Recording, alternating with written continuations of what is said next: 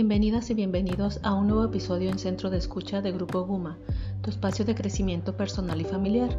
Mi nombre es Carolina Ruiz y soy especialista con experiencia en psicoterapia gestal, terapia para adultos y de pareja, en constelaciones familiares y medicina alternativa. Y hoy quiero hablarte de cómo fomentar el amor propio. Si bien el amor propio es una disciplina en donde todos los días tendrías que ir depositando una actividad o algo que tú te puedas dar día a día.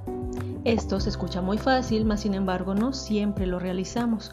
Más sin embargo, el día de hoy te voy a dar unos cuantos tips por los cuales puedes empezar para entonces ir fomentando más tu amor propio y de esta manera te des cuenta si estás en un rango elevado o en un rango un poquito más bajo.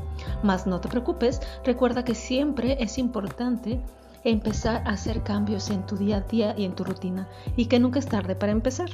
Como punto número uno, me gustaría que analizaras qué tanto te comparas con los demás. Una gran parte del amor propio es no compararte con nadie más. Es importante que empieces a medir y empieces a mirarte cómo tú eres, cómo tú estás contigo mismo, si te gusta, si no te gusta el que eres, si has logrado hasta el día de hoy todo lo que tú quieres, si has logrado ser esa persona en la cual te quieres convertir. Mas es muy importante no compararte con nadie más y no tomar como punto de referencia a alguien más, sino que ese punto de referencia siempre seas tú.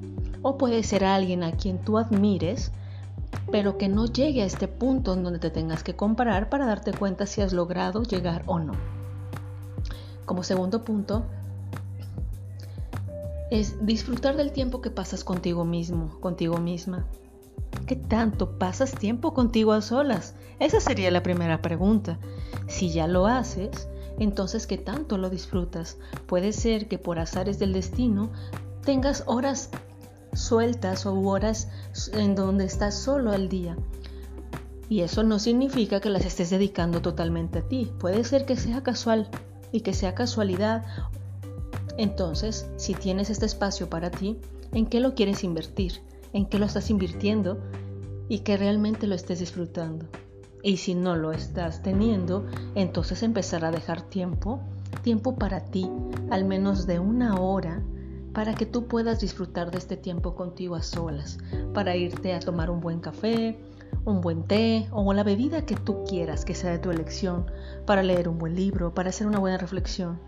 Y ojo, aquí no entra el que todos los días voy a ejercitarme y voy al gimnasio. No, porque eso es parte de tu salud física, por supuesto, alimenta el amor propio, mas son actividades que ya tenemos en nuestra vida cotidiana, nuestra rutina. Me refiero a tiempo a solas, en donde hagas algo, en donde estés totalmente a solas y puedas aquietar tu mente y entonces tener una reflexión y una buena plática contigo mismo y contigo misma. Otro punto sería si hay cosas que no te has perdonado, cosas de algún pasado, pues es hora de perdonarte por el pasado.